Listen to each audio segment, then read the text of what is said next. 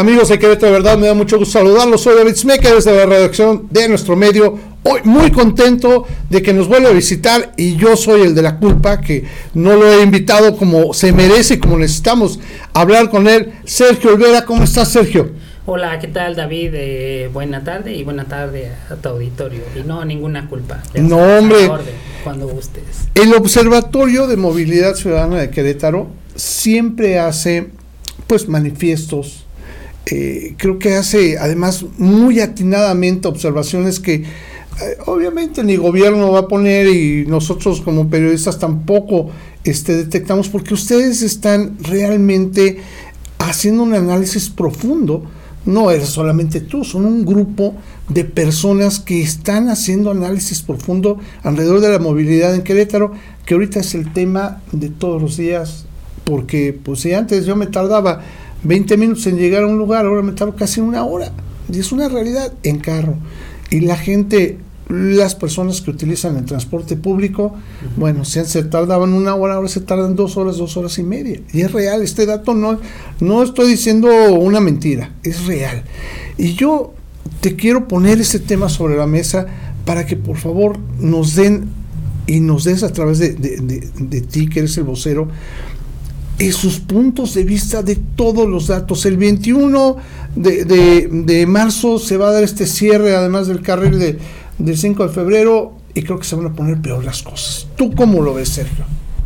Sí, no necesitan preguntarle a alguien que sepa de movilidad, salir a la ciudad y, experimentar esto que es, que es horrible. Y lo peor es que no va a servir de mucho. en todo el mundo se sabe, hay un fenómeno que se conoce como la demanda inducida a hacer más carriles es como querer bajar de peso comprándome ropa más holgada. O sea, sí no se baja de peso. La única manera es, eh, y con datos que da la misma autoridad, los 120 mil vehículos diarios que circulan por esa vialidad, por reducirlos, y no hay de otra, transporte colectivo o bicicletas.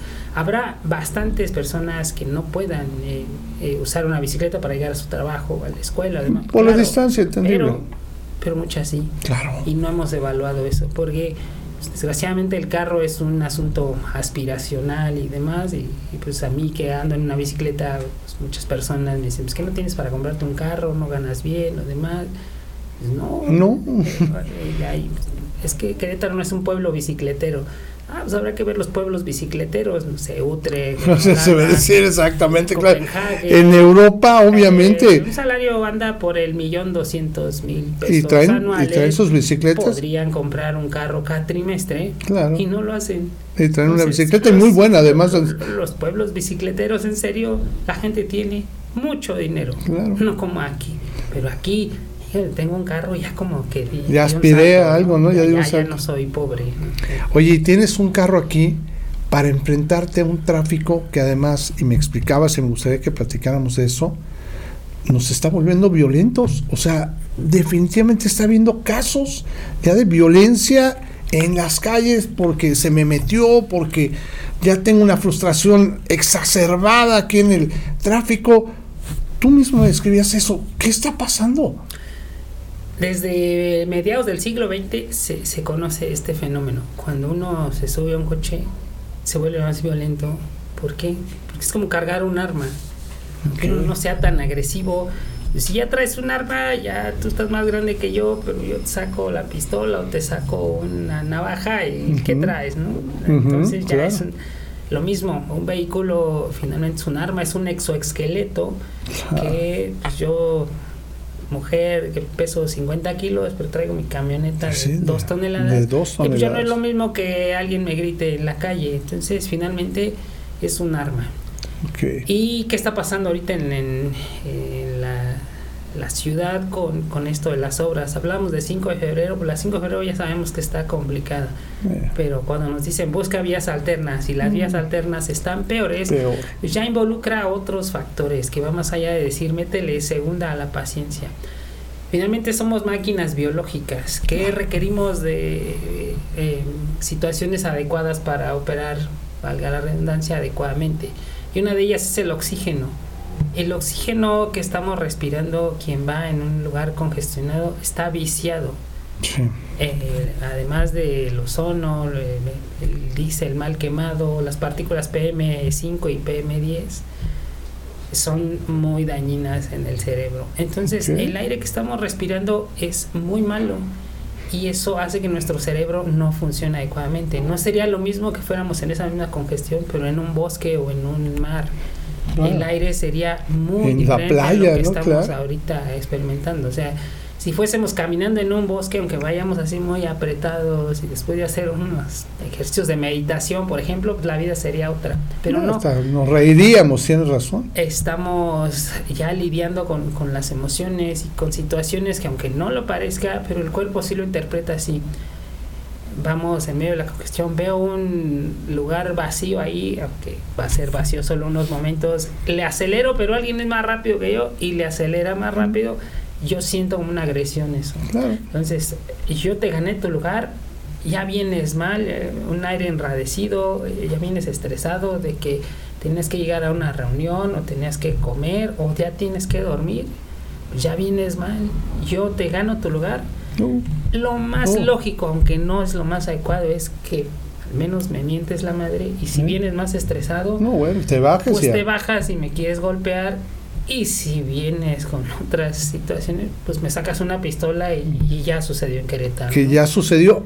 Es que ese comentario parece exagerado lo que está haciendo, pero ya pasó. Ya pasó y es increíble. Y, y más veces, ¿no? Sí, sí, claro, no solamente esta. Eh, eh, eh, el problema es que no lo podemos normalizar. No debemos normalizarlo, no debemos decir, ay, es un caso aislado. Pero involucra las emociones. Sí. Y las emociones son estos mecanismos que tiene el cuerpo para mantener la vida. El miedo es para mantener la vida, de que te pase algo a ti, de que me pase algo a mí. Mejor que me pase algo a mí porque así funciona tu cerebro. Claro. Entonces eh, entra en juego lo que, bueno, entra en funcionamiento del cerebro reptiliano, que es el más básico, directado, claro. conectado directamente al, al cerebro. Es el que cuando voy a cruzar una vía y veo venir un Uh. coche, hace que me quede parado Sí, y no diga, a ver, viene como a 64 kilómetros la hora, va a recorrer como 120 metros, yo avanzo como claro. a 4 metros por segundo. No, sí cruzo, no. El cerebro racional tarda bastante más y el primero que entra en funcionamiento porque está conectado directamente a los sentidos, a la vista, al oído demás, es el reptiliano, Sí, que es el que opera y, y va. Esto seguramente los, lo tendría que saber la, la autoridad que, que hizo estas obras. Eh, hay estudios alrededor del mundo que nos dicen Sí. un incremento en la congestión vehicular está directamente ligado con más violencia doméstica. Fíjate. Violencia doméstica, claro. Los Ángeles que hicieron en un periodo entre 2012 a 2019 que empezaron a hacer obras, se congestionó varias y, y- y hubo un incremento de 12% En la violencia dom- doméstica. Es que obvio, ¿no? Llega, eh, llega alguien de trabajar, el esposo, o el, o esposo, o el hermano, el papá, y obviamente trae la frustración de haber manejado durante tanto tiempo, como bien dices, con una congestión, con poco oxígeno realmente, porque vas respirando los vapores de Exacto. todos los carros, pues llegas a la casa con ganas de, de pegar un grito, aunque sea, ¿no? Oye, y otro tema, bien lo dices, si eso lo ponemos la gente que creo que es la más afectada, la de a pie, la que toma su camión, la que le dijeron que en tres meses le iban a arreglar todo su sistema de transporte aquí en Querétaro, esas personas que están en las paradas del camión con la frustración de que no pasa el camión y que cuando pasa, bueno, es increíble, se meten por atrás, no sé ni cómo le hacen para poder subir el camión. Ellos están experimentando también algo terrible, ¿no? Sí, que no se nos olvide, eh, Gerardo Cuanalo entró el primero de mayo de Ujú. 2022 Fíjate. y el gobernador le dijo en 15 días tiene que se dar resultados. Pasó algún tiempo, en julio anunció Gerardo Cuanalo, en tres meses van a mejorar las frecuencias, julio 2022, Ujú. mejoraron creo que la última semana de septiembre y dijeron pues ya cumplieron, ¿no? aunque hubo 80 días malos y 10 días buenos, pues, como en las retas de cuando yo era niño, gol gana, se iban perdiendo por 21, pero Sí. nos metían el 1, no, pues quedamos 22, pero como gol gana, Sí. el último gol gana, se Eh, ya acabó y, eso. y parece que así fue. Pero llegó la obra y se nos olvidó lo de la frecuencia. Sí. Y ya, y antes de la llegada de Red Cuba, allá en 2013, ya se van a cumplir en agosto 10 años de estas pretendidas modificaciones. Había 1450 unidades operando. Hoy hay po- máximo que han llegado creo que son 650. No, es cierto. Para una sola metropolitana que tenía un millón doscientos habitantes Y tiene millón 800. seiscientos. Ah, un millón 600, claro. O sea, como 25% más y le redujeron el parque de, transporte colectivo Ujú. como 60%. Y que además le ponen obras que obviamente hacen que el mismo transporte público pues vaya más lento de lo normal, ¿no? Se lo pedimos en algunas reuniones que tuvimos antes de iniciar la obra al secretario de obras. ¿no? Nos reunimos varias veces con él en varios temas y uno de los planteamientos fue este. Durante la obra se le va a conceder carril exclusivo al transporte colectivo y Claro. dijo que no. ¿Por qué? ¿Quién sabe? Ah, Ah, ¿Qué pasaría si el día de pues sí. mañana escasea el combustible? Lo más lógico sería garantizar que los camiones tienen combustible Claro, y pues, lo que quede para el transporte privado. ¿no? claro. Porque un transporte privado, para el promedio que tenemos en México, es una persona en un auto y cuatro asientos vacíos. Es correcto. Cada coche significa cuatro asientos vacíos, Es moviendo una persona. Increíble. Acá lo que escasea, eh, bueno, ahí el ejemplo es escasea el combustible. Acá escasea el espacio. Sí.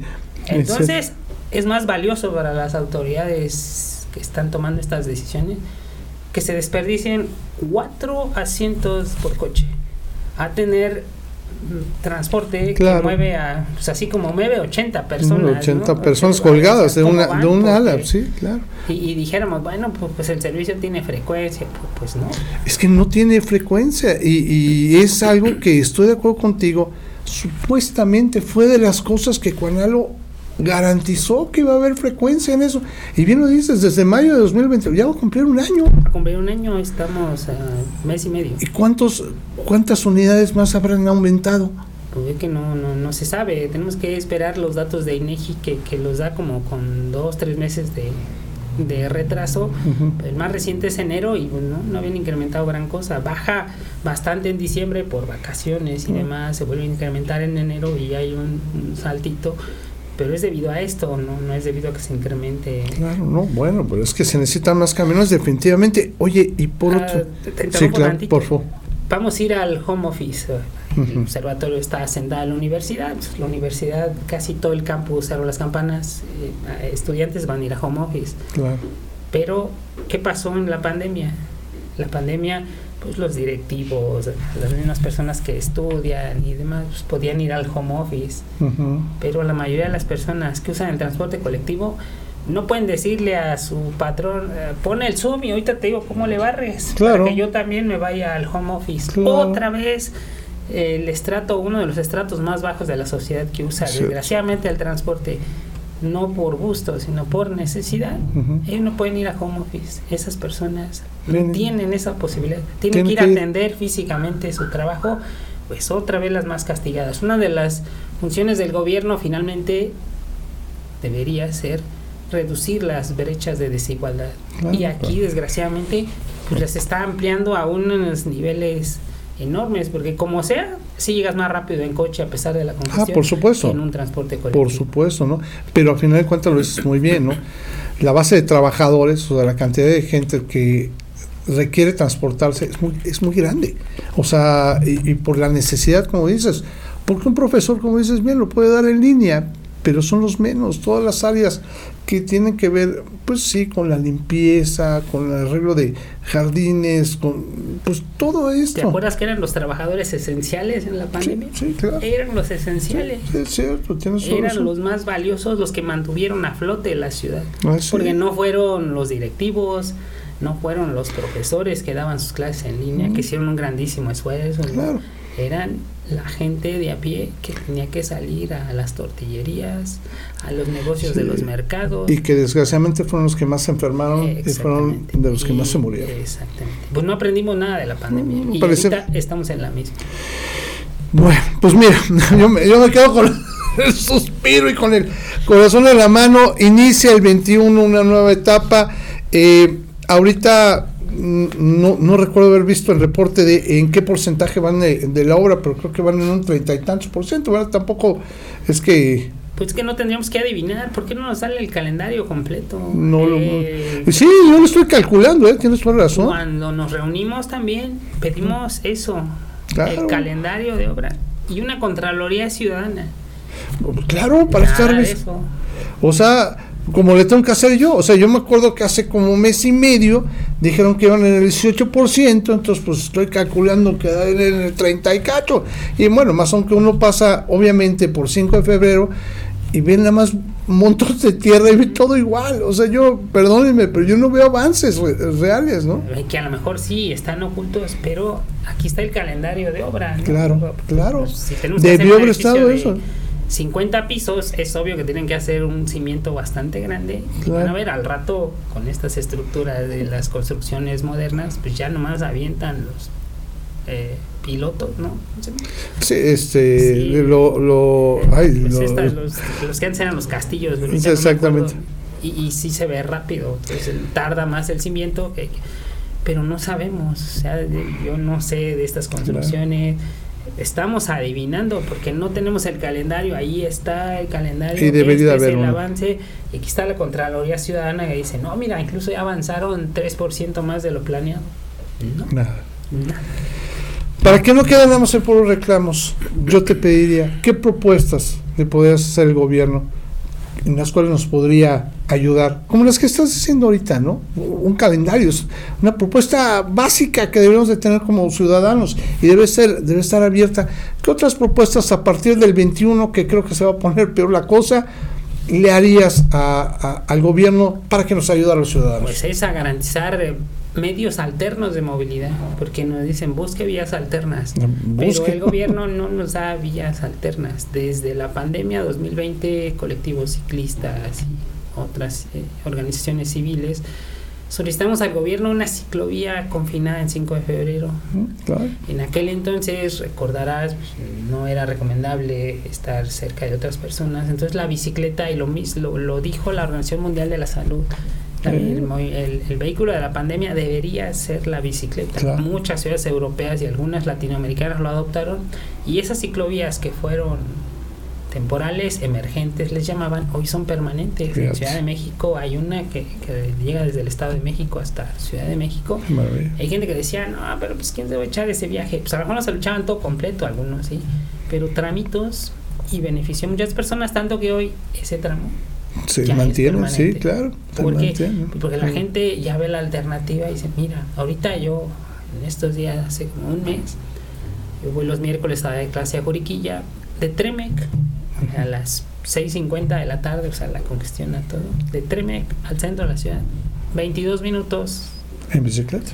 porque por primera vez me pude ir por el arroyo vehicular. Ah, ok. Por los coches están varados, Claro. están detenidos. Entonces, puedo ir. Y no iba yo muy rápido, pero es constante, constante, constante, constante, no para. Bueno, no para, quien no quisiera llegar en 20 22 minutos, No, bueno, en yo voy a ser este feliz tardarme invierno 20 del minutos en llegar a este 25F. punto. No, qué maravilla. Eso sería una alternativa, eso bajaría viajes en, en vehículo y le enseñaría a las personas que andan en la bicicleta, pues no es tan malo. No. Y pues todo lo que se ahorra uno. Yo hace ya casi 15 años que no tengo un coche, no pago seguro, no pago gasolina, no pago mantenimiento, no pago tenencia.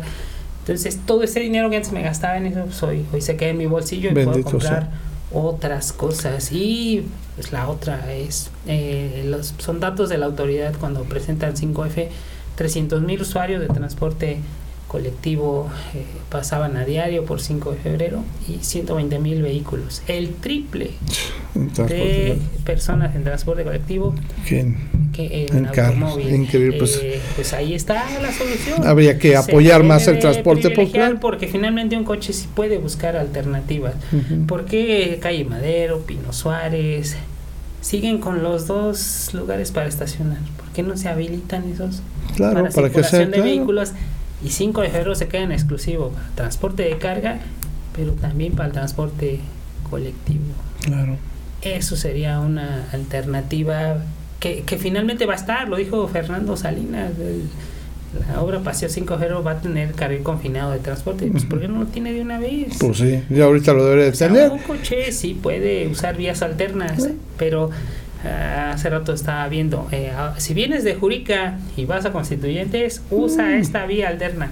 Entonces yo le contesté al, al CM de, de Gobierno del Estado, vengo en la 66, ¿cómo le hago para que mi 66 tome esa vía alterna? Todavía no me contestan. Todo, Todavía está no pensando, todo está pensado para el auto. Sí, Cuando sí. nos dicen va a mejorar la movilidad, en auto un tiempo. Pero Y quién sabe, ¿eh? o sea, yo Sí, también tengo mis dudas, ¿eh? No. Solamente viviéndolo vamos a poder decir sí, sí. eh, cualquier obra de este tipo en dos años máximo está peor que antes. Cualquiera. Y, y tenemos ejemplos de Conexión Río, allá en la confluencia de Bernardo Quintana Ah, y claro. Universidad. Ujú, O sea, tú vas ahí ahora pico y van a vuelta de rueda. Sí. Como era antes de hacer eso. obra. Ujú, Eh, Viaducto Poniente, fue la obra del 2020. Sí, claro. Tú vas a las 6 de la tarde y Y- va a vuelta pro- rueda. O sea, Ujú. no, no se mejoró nada. Es ya pasaron tres años. O sea, está demostrado. Las obras que hizo Andrés Manuel López Obrador allá del segundo piso, el Sí. tránsito insistente eh, antes de hacer el segundo piso a después se incrementó 40%. 40%. Qué locura. Entonces, eh, de los 120 mil autos que van a circular por 5 de febrero en unos dos años, no van a ser 120 mil, No, van a ser 180 mil o 200 mil. Entonces, otra vez la obra va a quedar colapsada, Claro. pero pues nadie se va a acordar del desastre que fue aguantar esto, porque van a decir, ah, pues sí, sí mejoró. No más de 24 meses duran esas obras para lo que fueron pensadas para que se- vuelvan peores y, Y- eso es lo que se llama demanda inducida Y eso definitivamente, como tú lo propones, creo que tener un transporte alterno, pensar en bicicleta y pensar en transporte público de otra calidad, de otra forma, tendría que ser la solución. Y al menos los 1450 unidades que teníamos antes, Eh, no claro. 600. que ahora tenemos.